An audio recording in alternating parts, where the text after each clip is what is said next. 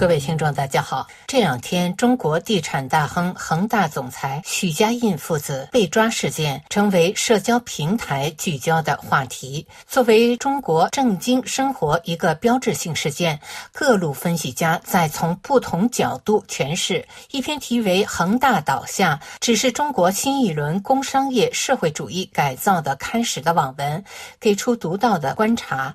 作者文件这样写道。多年以后回眸，历史学家复盘中国红潮，按许成刚教授的诊断，红潮亡于苏俄孵化政权的基因缺陷，其制度根本上与自由不能兼容。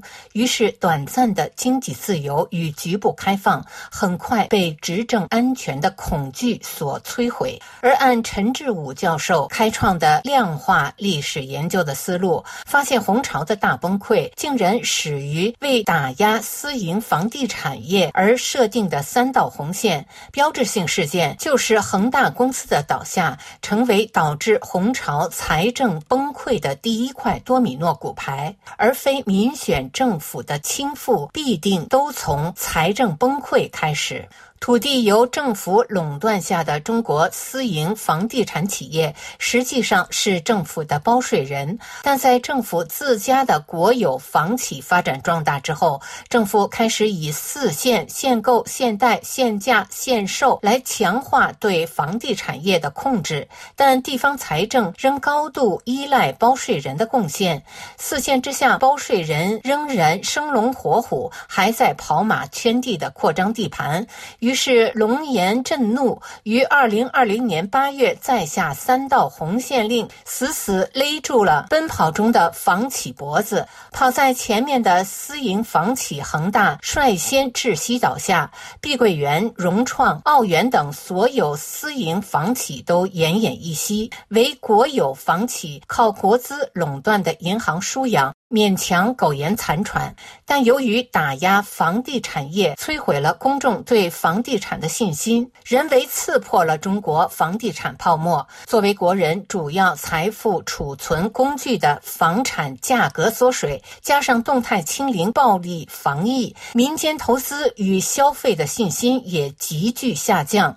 叠加俄乌战争带来的国际产业加速转移，中国经济主要靠政府投资。拉动的弊病急速凸显，中国经济迅速陷入衰退萎缩。新一轮对中国房地产的社会主义改造，社会效果也立竿见影。二零二一年，中国房地产业直接带来的税收为十万零七千八百四十四亿元，主要归地方政府使用。而二零二一年，中国总税收为十七万零两千七百三十一亿元。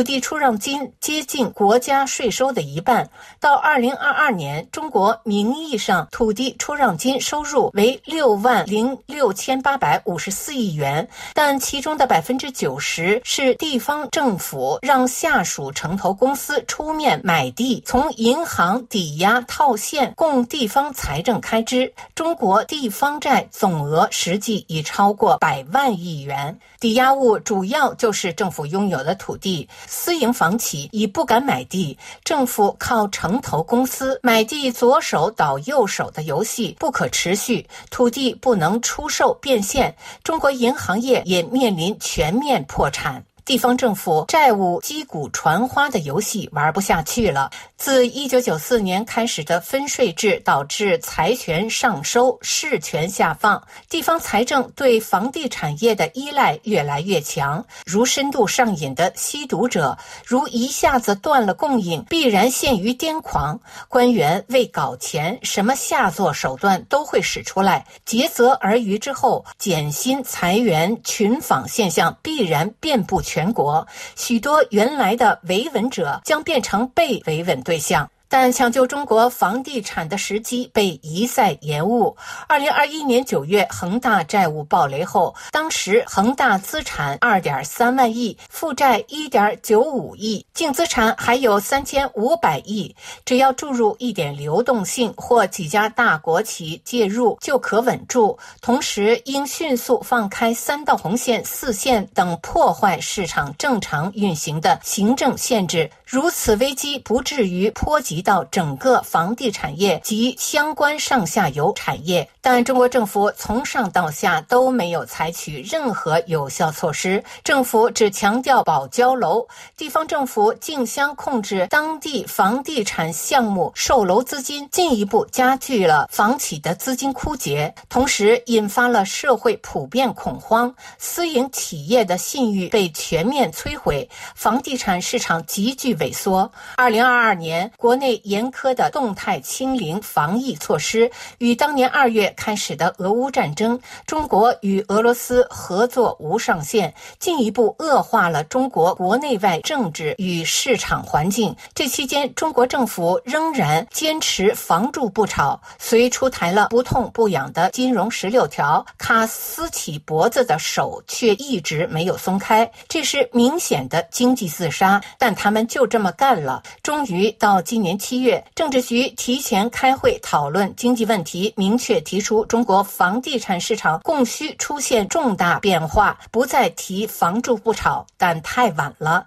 这期间，中共官员对外不断重复一句话：市场化、法治化。但如对恒大企业不能还债，又不让破产，又不让降价卖楼，所有市场化的自救手段都不行，市场化、法制化就成了一句笑话。恒大事件是外资观察中国政经的一个标志性事件，中国政府每一步都做出了最坏的选择。红潮应该有人知道后果，但就是完全无人负责。为什么？因为自二零一三年开始以反腐为名的内部大肃反之后，二零一八年修宪，标志着中共政权从集体产权完全沦为了一尊私有产权。自苏俄以风险投资创办中共以后，产权不清晰一直是中共痼疾，无休止的内斗就是争产权。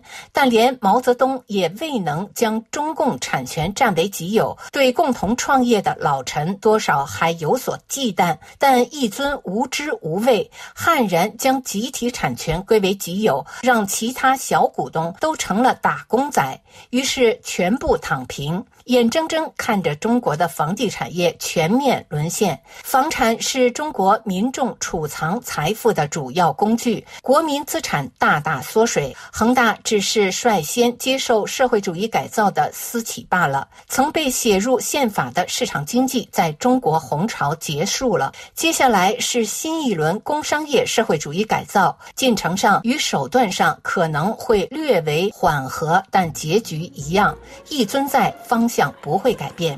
以上是今天的微言微语，我是桑宇。